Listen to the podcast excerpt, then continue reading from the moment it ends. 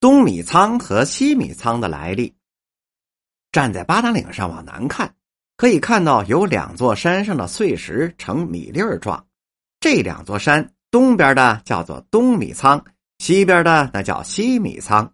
据说秦始皇修长城的时候啊，征集了大量的穷苦人当苦力，这些人辛辛苦苦的干活，每天都需要大量的粮食啊。为了保证他们的生活。全国上下都在那儿捐粮往工地上送，但尽管如此，工地上的粮食还是供不上民工们吃啊！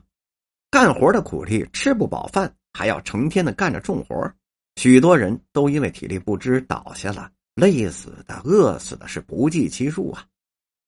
凡间的这件事被上天的王母娘娘知道了，她十分同情那些受苦人，就在工地上存放粮食的地方点化了两座山。